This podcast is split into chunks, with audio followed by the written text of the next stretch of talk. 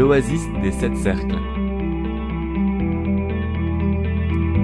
Depuis des années, des centaines de lieux développent des solutions efficaces pour habiter joyeusement cette planète tout en préservant les écosystèmes. En ville ou à la campagne, tous ont en commun de remettre le collectif, l'autonomie, la sobriété et la solidarité territoriale au centre de leur vie. Kaizen, Colibri et la coopérative Oasis ont voulu leur donner la parole. Comment vit-on autrement dans le monde d'aujourd'hui? Quels sont les chemins, les difficultés, les joies et les espoirs d'une vie différente? Un autre modèle est nécessaire. Ce podcast existe pour montrer qu'il est possible. Catherine et Laurent prennent la parole dans cette émission pour nous présenter l'Oasis des Sept Cercles, une terre d'accueil en destination des publics fragilisés. Ce lieu offre un espace sécurisé et bienveillant où chacun découvre le vivre ensemble, la tolérance et l'acceptation des différences. Donc on est en train de faire un, tour de France de tous ces oasis. Alors oasis c'est un peu un terme générique. Euh, dans ces oasis on peut en différencier plusieurs catégories, euh, notamment les oasis de vie, les oasis ressources. On me parle d'écolieux, on me parle d'éco-village, on me parle d'habitat euh, participatif. Donc ici, on est à l'oasis des sept cercles. Donc si on devait décrire le lieu et le mettre dans une des catégories, ce serait quoi? Où sommes-nous? Donc je suis en présence de Catherine et de Laurent. Euh, qui c'est qui a envie de prendre la parole pour un peu présenter euh, le lieu avant de nous parler du projet On va d'abord essayer de poser un peu un, cadre sur cet endroit. donc l'oasis des sept cercles, c'est un, lieu de vie donc, qui a été créé en Pays de Loire, hein. donc euh, dans cette région de la douceur angevine. Et voilà, euh, et c'est une, une ancienne ferme qui, que nous avons euh, achetée il y a 11 ans maintenant. voilà, de 2 hectares et demi, en bordure de forêt. Hein. on est entouré de forêt, on a plus de 300 hectares de forêt tout autour. voilà, donc un espace boisé, euh, naturel, avec des corps de bâtiments euh, qui nous permettaient de développer une structure euh, d'accueil de façon voilà. C'est un lieu qui vise l'autonomie, tant alimentaire qu'énergétique. voilà, et qui a cette particularité d'être un lieu d'immersion et de ressourcement pour toute personne qui a besoin de se remettre en connexion avec la nature, euh, au cœur euh, d'un lieu vivant et un lieu qui, euh, qui met au cœur de son projet la dimension du vivre ensemble. Donc on en parlera, on parlera des différentes activités ici à l'Oasis des Sept Cercles dans cette émission.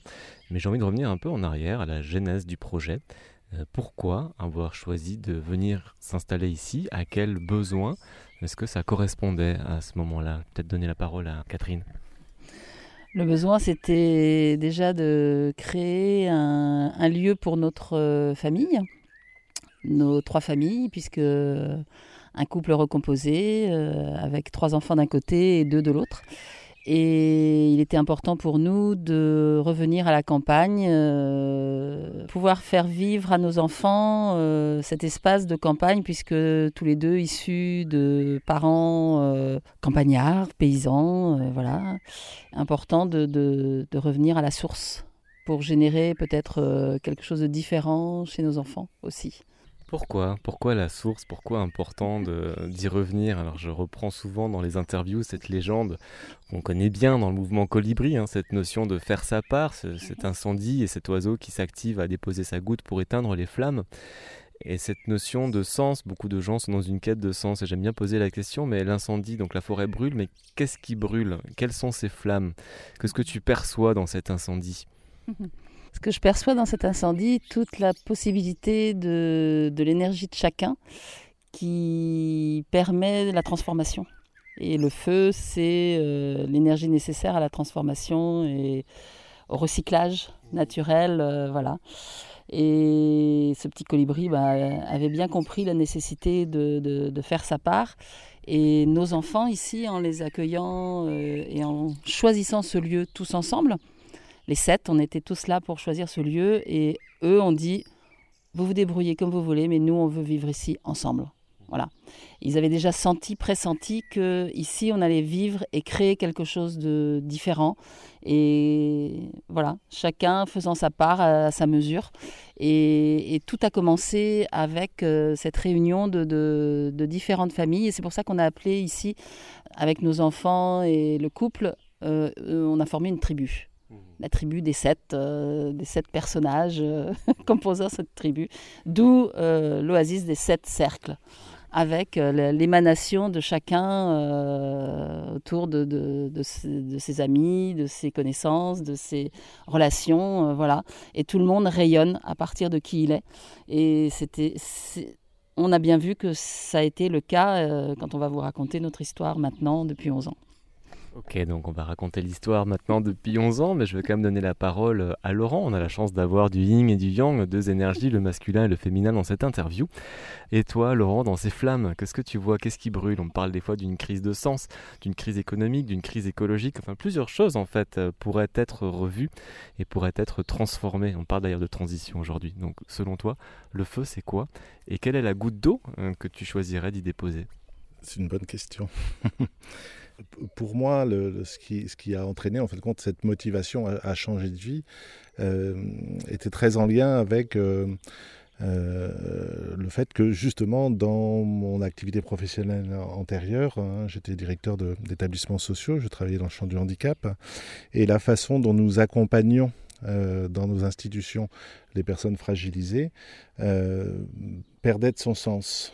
Euh, pour toutes les raisons euh, de manque de temps, de manque de moyens, etc. Et euh, la question du lien, la question de l'affectivité, la question de l'humanité dans se, perd, se perdait dans, les champs professionnels dans lesquels j'étais. Et mon rêve était de, pouvoir recréer un lieu qui allait pouvoir apporter un autre regard, une autre approche de l'accompagnement de ces personnes fragilisées.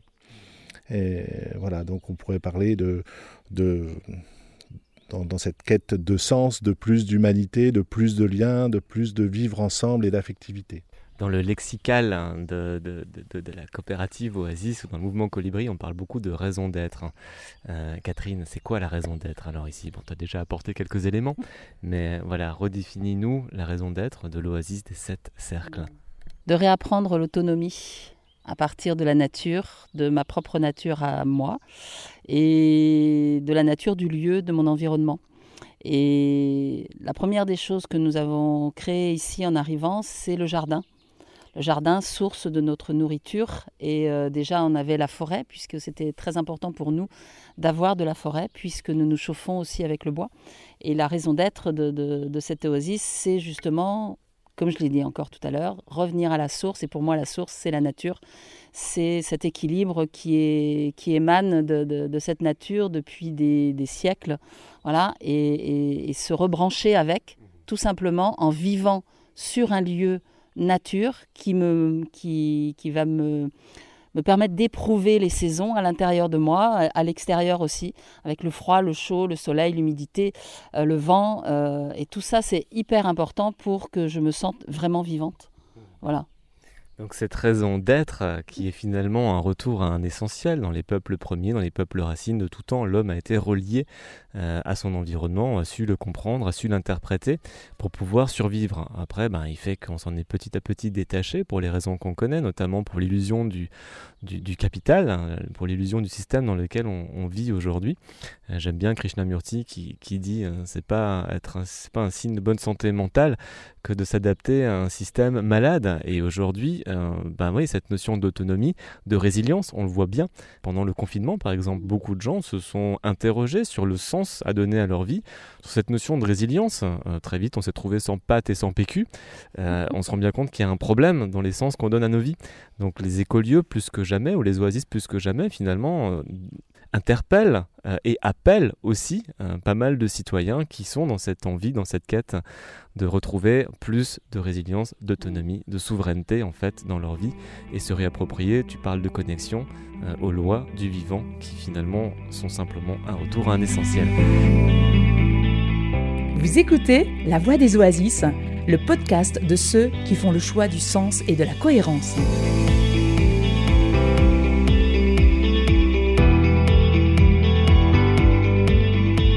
Catherine Laurent, donc on est à l'Oasis des Sept Cercles. On va peut-être s'intéresser aussi à, cette spécificité. On en parlait un peu avant hors micro. Euh, vous avez créé ce projet en couple. Euh, souvent dans les oasis qu'on visite, il y a cette notion du collectif. Hein, on, va, on parle souvent de gouvernance, on va peut-être pas en parler euh, avec vous, quoi qu'on pourrait peut-être aussi, parce que j'imagine qu'il y a aussi des prises de décision à prendre au sein du couple, qui est finalement aussi un collectif, mais peut-être revenir un peu sur cette spécificité du couple, qui c'est qui a envie d'en parler? Donc en effet, le projet part d'une dynamique de couple, hein. voilà, changer de vie en couple pour notre tribu, notre famille, et en même temps, ce projet a pour, euh, a pour vocation de pouvoir à un moment donné s'ouvrir sur d'autres. Donc notre cheminement est vraiment un cheminement qui part du couple pour aller vers collectif. C'est donc une des spécificités de notre lieu hein, par rapport à bien d'autres euh, euh, projets d'Oasis et qui est en même temps un itinéraire intéressant parce que beaucoup d'entre nous, beaucoup de, couples, de familles sont déjà propriétaires de lieux voilà, qui sont vivants, qui sont très, très nature qui ont du potentiel et qui peuvent aujourd'hui se poser la question de euh, euh, comment rentrer dans une dynamique beaucoup plus collective avec de la mutualisation, avec du partage, avec du vivre ensemble, du faire ensemble pour justement euh, faire en sorte de, de, sortir de cet isolement hein, qui est lié à, cette approche individualiste hein, de, la vie pour aller vers quelque chose de beaucoup plus partagé. Oui, plus en lien, cette notion du lien aussi importante. Aujourd'hui, donc Oasis, c'est un peu le terme qui regroupe euh, tous ces, tous ces mouvements. Vous, quelle est votre histoire avec le mouvement Oasis? Euh, Ça s'est passé très naturellement. On n'était pas forcément, quand on a acheté ce lieu-là, dans cette dynamique de créer une Oasis. Et de, rencontre en rencontre, on, a, on a pu croiser euh, très rapidement, en fin de compte, au bout de deux ou trois ans hein, d'existence, des acteurs du mouvement des Oasis en tout lieu à l'époque. Hein, Colibri n'était pas encore euh, porteur de ce projet euh, Oasis et euh, en leur parlant de ce que, de, ce que l'on faisait sur le lieu, etc., ils nous ont dit, mais vous êtes déjà une oasis, est-ce que vous n'avez pas envie de venir nous rejoindre On connaissait Pierre Rabhi, hein, qui nous avait inspiré hein, par rapport à ce, à ce projet-là. Et donc, euh, ben, c'est ces rencontres-là de, de, de, porteurs d'oasis qui nous ont invités, qui nous ont euh, tendu la main pour faire en sorte qu'à un moment donné, on vienne rejoindre ce, ce mouvement et qui était important pour nous euh, pour euh, ne pas rester seuls. Euh, de pouvoir se relier à d'autres initiatives, se nourrir euh, des expériences des uns et des autres, et de pouvoir, dans ce réseau, euh, apporter aussi notre expérience pour contribuer, et encore la part du colibri, hein, de, voilà, contribuer à, à, partager à notre expérience pour qu'elle puisse aussi servir à d'autres dans leur, dans leur, l'élaboration de leur propre projet. Si on doit donner des, clés ou, ou, tous ceux qui vont en vie aussi, parce qu'il y a cette notion de transition. Beaucoup de gens veulent aller vers le, choix de, la vie autrement. On parlait du lien avec toi, Catherine, avant, du lien avec toi et toi, la connexion, plutôt cette notion de connexion à l'environnement. Euh, mais souvent, on est un petit peu désemparé. Un changement de vie n'est pas toujours évident et on ne sait pas par quoi commencer. Donc, qu'est-ce qu'il faut faire quand on veut changer de vie, quand on se rend compte, quand on est dans cette, on parle de prise de conscience, mais quand on est dans, quand on réalise que finalement, ben, on n'a peut-être pas toujours choisi d'être là où on est et qu'on a envie de remettre plus de sens dans nos vies. Euh, par quoi commencer? Commencer par euh, s'offrir, euh, oser et s'offrir l'expérience d'aller vivre dans, une oasis ou d'aller vivre dans des lieux différents qui nous inspirent et d'aller faire l'expérience de vivre ces lieux. Voilà, tout simplement. Déjà là, ça nous permet de passer du rêve à la réalité, à un début de réalité, et ça va ancrer corporellement une expérience. Et nous, en éducation biocentrique, on en parle souvent de corporéité. Et ça, c'est très important. L'expérience passe par le corporel. Et toute information passe aussi par le corporel. Et on voit bien que quand on revit des expériences euh, ailleurs où il y a une musique qui peut déclencher une émotion, mais parce que c'est imprimé corporellement. Et, et c'est très très important pour moi d'aller vivre l'expérience, quelle qu'elle soit. Il y a un gars assez cool qui a dit ça, il s'appelle Bouddha aussi. Il a dit n'écoute pas ce que je te dis, euh, faisant l'expérience. Et donc c'est possible de vivre l'expérience euh, de l'oasis. C'est quelque chose qui reste ouvert. Hein. Tout citoyen ou tout auditeur euh, intéressé par le changement, on peut regarder sur la carte des oasis. Hein. Il y a une carte qui existe sur Internet où on peut les répertorier avec chacun leur spécificité, leur raison d'être, leur axe et leur orientation. Donc c'est vraiment quelque chose qui se fait de contacter les oasis pour venir y passer un jour, une semaine, un mois. Bien sûr. Et c'est, comme le dit Catherine, essentiel pour s'imprégner. On rencontre depuis 11 euh, ans un, grand nombre de personnes qui sont sur ce chemin et qui, euh, qui arrivent avec plein de rêves dans la tête, avec une représentation euh, qui est de dire, mais voilà, venir vivre sur un lieu, nature, avec plein de gens autour, ça va être vraiment très cool, ça, va, voilà, ça va être du bon temps, etc. Ce qui est vrai, Hein, pour, pour, à bien des moments, mais c'est aussi une, véritable, un véritable engagement dans le prendre soin d'un lieu, euh, d'un jardin si on veut être autonome, et ça demande du temps et de l'implication. Et euh, un certain nombre de personnes qu'on rencontre euh, arrivent avec leur, leur rêve d'oasis et repartent avec ah oui, vivre sur un lieu nature, vivre ensemble, ça implique tout ça. Et, ça participe en fin de compte à, la maturation nécessaire. Euh, je veux dire, on n'arrive pas en disant j'achète une terre et je m'installe. Il y a besoin de ce temps de maturation de ce projet-là pour faire en sorte, et c'est la rencontre avec d'autres, c'est l'immersion hein, sur l'Oasis des Sept Cercles, qu'on propose des séjours d'immersion qui, permettent vraiment aux gens de venir vivre. Hein. Et c'est pas venir habiter sur le lieu ou venir euh, se promener sur le lieu, c'est véritablement venir vivre le lieu. Euh, pour pouvoir euh, sentir, ressentir si c'est quelque chose qui est en phase, euh, non pas qu'avec ses idées, mais aussi avec ses capacités corporelles, émotionnelles, etc., de vivre tout, tout, tout, ce qui est offert et qui est tellement riche, mais en même temps tellement impliquant et tellement parfois bousculant sur le plan humain, entre autres. Alors ici, euh, c'est vrai que dans, cette série d'émissions radio, de podcasts, on donne la parole à différents lieux. Euh, juste avant, on a rencontré un lieu très jeune qui avait 3 mois. Là, vous en avez 11, 11 ans. Donc on va s'intéresser un peu à, l'expérience. Vous avez cette expérience que vous pouvez partager avec nous dans ce micro. On va reprendre euh, peut-être des moments forts, des étapes fortes sur le projet de l'Oasis des Sept Cercles, des moments marquants ou des moments qui ont pu marquer peut-être aussi un, un, virage ou voilà, si on devait reprendre ces 11 années passées ici, j'aimerais qu'on parle de différentes expériences qui ont pu avoir eu lieu ici, sur ce lieu.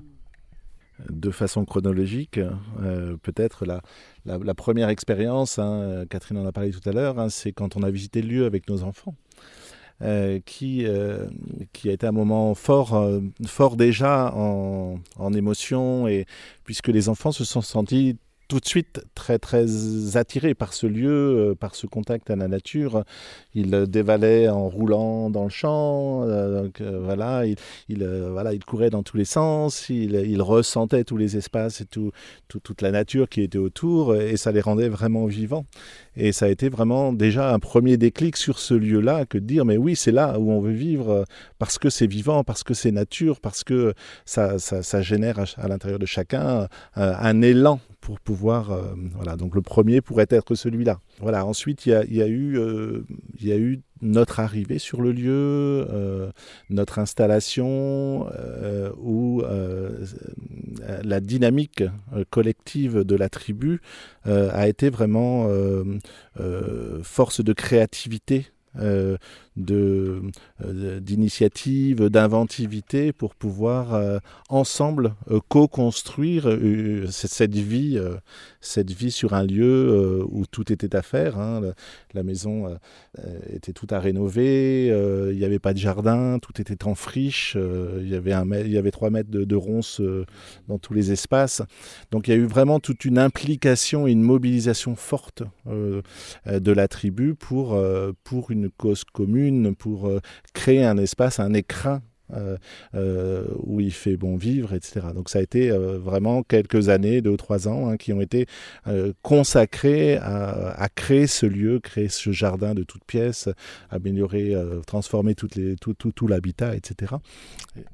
Tu parles euh, donc de la tribu, hein, donc qui a bonifié finalement cet espace en arrivant ici.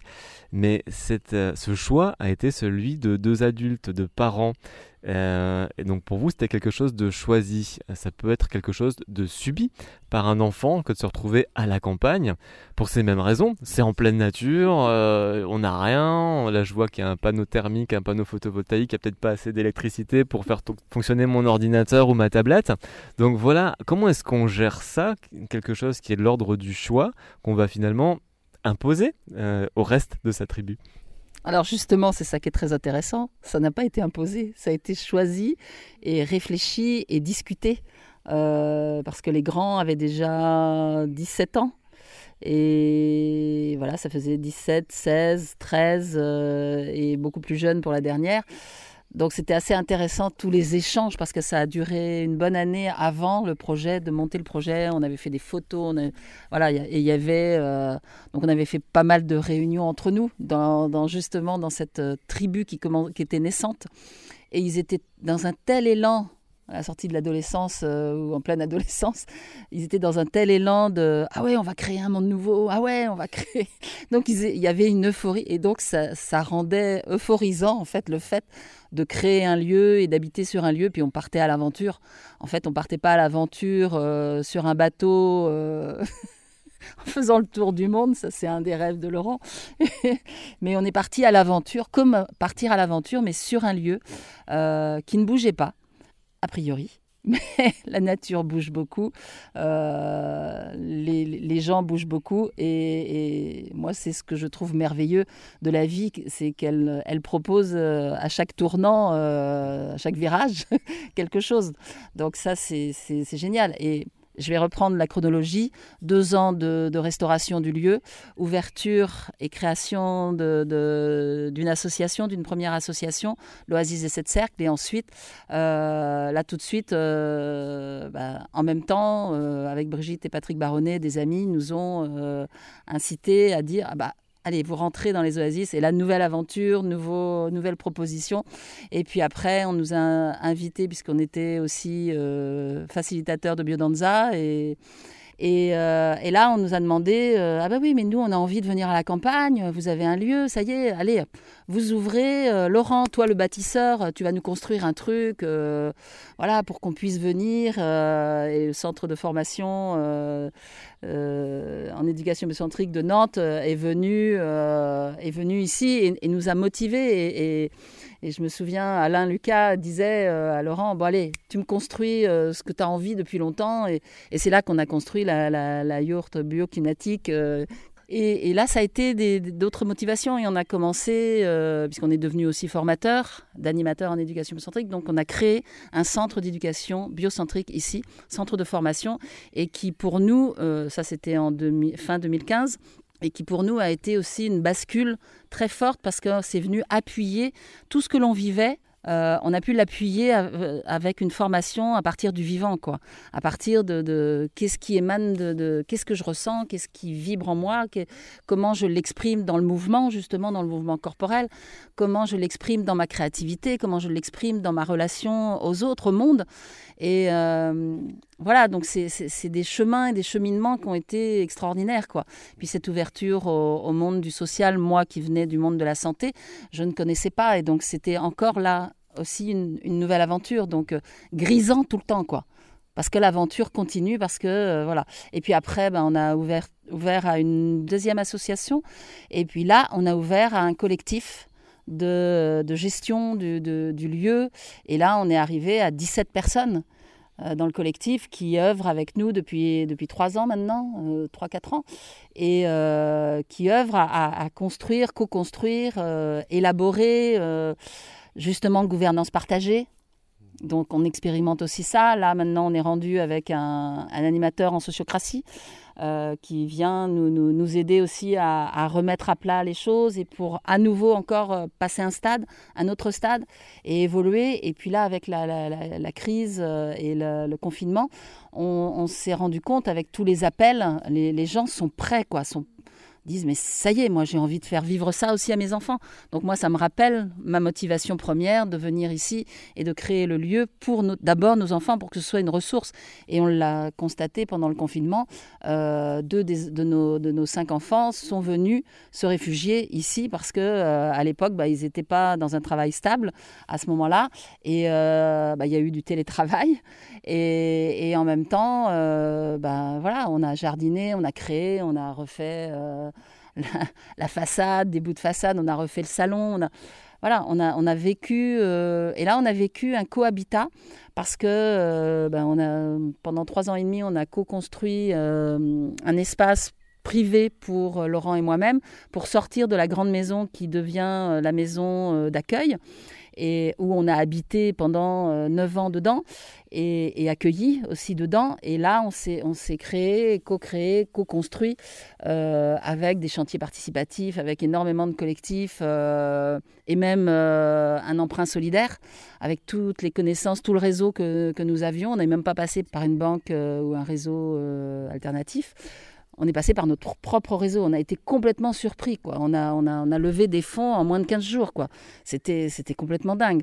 Et, ça nous a montré comment la solidarité, comment le fait euh, d'oser demander de l'aide, d'oser euh, se vivre ensemble concrètement, c'est extrêmement fort, extrêmement puissant. Et, on peut déplacer, euh, je vais dire des montagnes, c'est peut-être, c'est peut-être fort. Et en même temps, moi, ça me donne des frissons là quand je dis ça parce que c'est c'est vraiment réel, quoi. Quand tous les curseurs sont ouverts, effectivement, bah, le processus est enclenché, le plan divin agit et les choses se mettent en place toutes seules. Vous écoutez La Voix des Oasis, le podcast de ceux qui font le choix du sens et de la cohérence.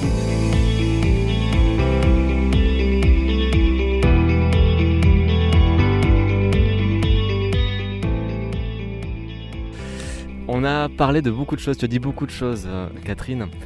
Souvent dans les émissions radio sur cette thématique des oasis, il y a des, sujets récurrents.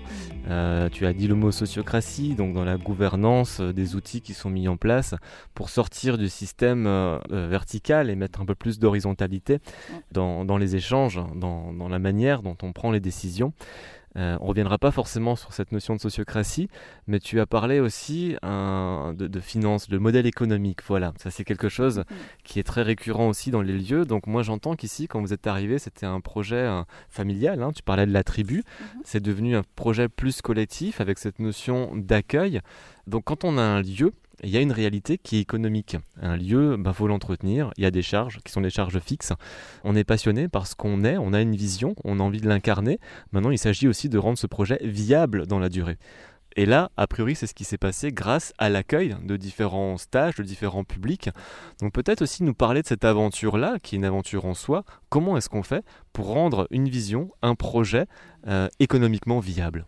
On œuvre on se met en action, euh, on développe notre créativité euh, avec justement ce, souci de, de, pouvoir poser des, fondements économiques à une organisation. Beaucoup de projets ne se concrétisent pas ou ne, ne, durent pas parce que le modèle économique n'a pas été construit pour nous, notre démarche euh, euh, en arrivant ici, c'était de dire, euh, voilà, celui-là, il, a un coût à la fois d'achat, de, de, fonctionnement, et donc il va falloir, et c'était aussi notre choix, c'est-à-dire notre choix, c'était de, venir, de, revenir sur ce lieu-là aussi pour vivre de ce, de ce lieu-là, de développer de l'activité, et, et, on s'est vraiment reposé sur toutes nos expériences antérieures, toutes nos connaissances, toutes nos aptitudes, et on a regroupé dans ce lieu-là, à échelle humaine, un petit peu de chacune de nos expériences de vie. Et nos expériences de vie, elles se, elles, se, s'orientent, euh, elles se sont orientées, euh, elles se sont construites autour de la dimension d'accueil, euh, de l'accompagnement social, de la santé, de la terre. C'est-à-dire que toutes ces compétences-là, nous les avions avant d'arriver ici. nous les avions expérimentées voilà, sur, sur plein d'autres champs d'application. Et donc, euh, notre objectif ici, c'était de créer à une échelle humaine euh, un, modèle économique qui partait de ces compétences-là. Donc, en effet, on a commencé sur la création, euh, l'ouverture du lieu à ce qu'on nous nous nous, nous appelons l'accueil social. Qui est en lien avec mon ancien métier. Hein. J'étais directeur d'établissements sociaux et, et le, le, constat pendant dix ans de, cette fonction, c'était qu'il n'existait pas de lieu de ressourcement et de rupture pour des gens fragilisés qui ne supportaient, qui, qui arrivaient à saturation dans la vie institutionnelle. Et euh, hormis euh, voilà, le chemin de l'hôpital psychiatrique, il n'y avait pas d'alternative. Et donc on a, euh, en arrivant ici, acté fortement ce besoin-là en disant mais comment ce lieu-là peut devenir un lieu de ressourcement et de rupture pour toutes les personnes qui sont en souffrance dans les institutions médico-sociales et autres. Et donc ça a été notre premier, notre premier gros volet économique. Euh, puisque euh, sur ce projet d'accueil, euh, les institutions ont, répondu très très fortement. Et depuis dix ans maintenant, on accueille systématiquement euh, de deux semaines par mois à peu près des personnes en situation de handicap hein, ou de fragilité. Hein. On peut accueillir des gens qui sont en situation de dépression, qui sont en burn-out, voilà, avec cette idée d'accueillir des gens qui ont besoin à un moment donné d'une reconnexion à la terre, hein, d'un rebranchement à la Terre, et de lien social, de communication, d'écoute. Et donc ce, premier volet euh, a été notre premier socle économique euh, et qui aujourd'hui représente à peu près un tiers de notre modèle économique. Ensuite, on avait euh, d'autres compétences, entre autres dans la capacité d'organiser un certain nombre de stages hein, avec la biodanza, avec l'éducation biocentrique, mais aussi avec d'autres compétences autour d'animation, de cercles d'hommes, de cercles de femmes, etc. Et donc, on a donné une, autre dimension à ce projet-là pour accueillir donc des groupes des stages. Euh, et donc le lieu, on l'a conçu de telle façon qu'il soit à la fois en capacité d'accueillir des personnes individuelles et à, la fois de prendre une dimension, euh, une dimension plus collective euh, avec une capacité d'une quinzaine de personnes en hébergement sur le lieu. Euh, donc ça, représentait le deuxième volet économique, le deuxième pôle économique. Et le troisième pôle économique, donc Catherine en a parlé, c'est de pouvoir aller encore plus loin dans le, champ de la transmission, de l'accompagnement, avec cette formation en éducation biocentrique, hein, de remettre la vie au centre des, de, de, de, de, nos vies, de nos, existences, de l'éducation, etc. Et qui fait que cette formation représente le troisième trépied le troisième pied du trépied euh, de ce modèle économique. Ça veut dire que sans cesse, nous avons essayé de, composer et de créer un modèle économique qui reposait sur différentes compétences et différents euh, types d'activités complémentaires, euh, mais aussi diversifiées. Et on le voit bien avec la crise, crise qu'on vient, de traverser, comment la diversité du modèle économique, donc des actions, est une force. Puisque certaines actions ont dû s'arrêter par confinement, mais d'autres ont pu continuer. Et le modèle économique, euh, on l'a bien ressenti dans ce moment-là, euh, est, aujourd'hui stable, solide et, et peut traverser. Hein, on parlait de résilience tout à l'heure, c'est un modèle qui, soutient euh, ce, ce, lieu résilient. Quoi. C'est souvent dans la diversité, quelle qu'elle soit, même au sein d'un écosystème. Un écosystème est équilibré quand il y a une forme de diversité. Et pour le modèle économique, c'est la même chose. Et ce que je trouve beau dans des projets comme celui-là, euh, c'est que finalement, ça nous montre l'exemple. Satish Kumar disait arrêtez de chercher du travail, mais essayez d'être des créateurs, créez votre propre réalité, créez votre propre modèle économique, parce qu'aujourd'hui, il y a vraiment besoin de transformation en profondeur. Et c'est vrai qu'il faut peut-être plus absolument vouloir rentrer dans une case, mais il faut peut-être essayer de vouloir s'en extraire pour en créer de nouvelles. Je suis complètement d'accord avec ça. Justement, oser créer sa réalité, oser créer son environnement, oser créer euh, quelque chose euh, qui me corresponde et qui soit, qui soit moi, en plus grand que moi là, qui puisse émaner euh, de, de, l'essence même que, que je porte. quoi. C'est vital, quoi. Et là, avec le, cette crise qui vient, qui vient de passer et la demande forte qu'il y a, on est à nouveau sur un nouveau cap, une nouvelle, euh, nouvelle proposition avec les séjours immersion pour justement vulgariser au maximum et donner la possibilité à un maximum de personnes de, de venir vivre l'oasis. Non pas vivre à l'oasis, mais vivre l'oasis. Alors dans les publics que vous accueillez, on parle de séjours de rupture, de transmission, peut-être parler en termes de success story. Euh, en, quoi, qu'est-ce qui reste? En quoi est-ce que les gens qui passent par ici Donc on va peut-être prendre un des publics euh, que, bah, Laurent, tu choisis, une, expérience ou une histoire, ou en quoi est-ce que la vie dans un lieu, dans un oasis comme celui-là, au sept cercles, peut impacter euh, le parcours d'une ou de plusieurs personnes? Ben, je pense euh, simplement à une personne qui vient là en accueil social, porteuse d'un handicap social. Euh, Marianique, pour ne pas la citer. Elle vient depuis le début, depuis l'ouverture. Et, au jour d'aujourd'hui, on fait partie de sa famille, quoi. On fait partie de son environnement. Et, au jour d'aujourd'hui, euh, d'un foyer, elle est passée à un appartement. Elle, est en elle vit en autonomie. Et ça, ça me semble être un chemin euh, assez génial. Et on sent que l'équilibre est, vraiment important. J'en aurais plein d'autres exemples dans, dans, le cadre des, des, personnes porteuses de handicap. Euh, je pense à Dominique aussi, qui, qui vient régulièrement, qui maintenant choisit lui-même pour venir ici quand il sent qu'il y a des tensions un peu fortes. il demande à ses éducateurs, évidemment, à son tuteur, mais euh, c'est vraiment euh, extrêmement fort et il y, a de nombreux foyers maintenant qui nous, qui nous demandent, bah, on a besoin de vous, quoi. on a besoin de ce lieu parce qu'on a des, des, des, gens en souffrance, en, et, ils ont besoin de venir régulièrement sur votre, sur votre lieu. Et au départ, ils, ne comprenaient pas bien pourquoi justement on avait cette... Euh, pourquoi ce lieu avait cette capacité à les, à les, à les poser, à, les, à rééquilibrer, mais naturellement quoi. Nous, le lieu, c'est notre euh, outil pédagogique. Sincèrement, il n'y euh, a pas besoin de se prendre plus la tête que ça. Le lieu, si on, on, vit avec ce lieu, avec les saisons, avec le jardin, le jardin, les mains dans la terre, je veux dire, là, euh, comme méditation euh, corporelle, euh, en plus dynamique, c'est vraiment assez génial, quoi. Et le chant des oiseaux qui nous accompagne en permanence, le chant des grenouilles, les, papillons, les libellules, mais c'est extraordinaire, quoi. La biodiversité, et, et, et, là, on voit bien les gens, quand ils sont là, ce sont des gens qui a priori, quand ils sont dans. Mais moi, je serais dans un milieu comme ça, je serais pareil, hein, je pense. Je deviendrais pareil. Parce que, voilà, c'est l'environnement qui fait aussi ce que je suis, quoi. Très important quand même, qui me permet d'exprimer ce que je suis au plus profond de moi. Et ces personnes euh, bah, trouvent ce, ce calme du lieu. Ils se branchent naturellement, eux.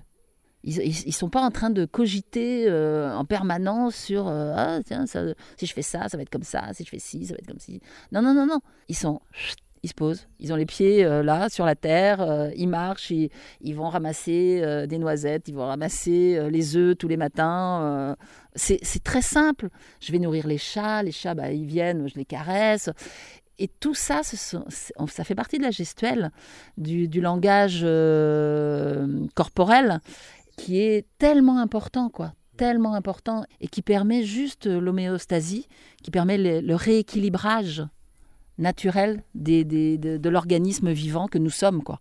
Parce que nous sommes un organisme vivant. On l'a juste oublié. Et ça, le fait de, de, vivre dans ce lieu de nature permet justement cette reconnexion instantanée. Voilà.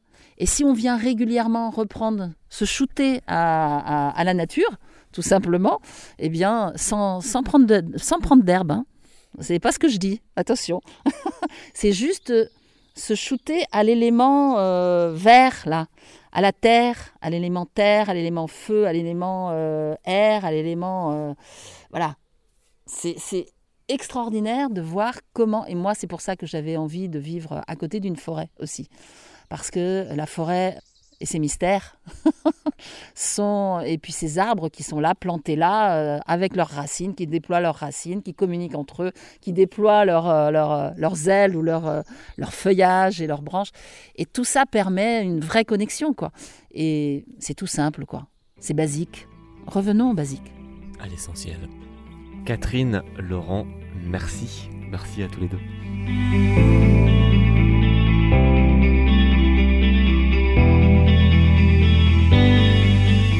Dans ce podcast La Voix des Oasis, l'Oasis des Sept Cercles, un lieu d'accueil où il fait bon vivre en présence de Catherine et Laurent.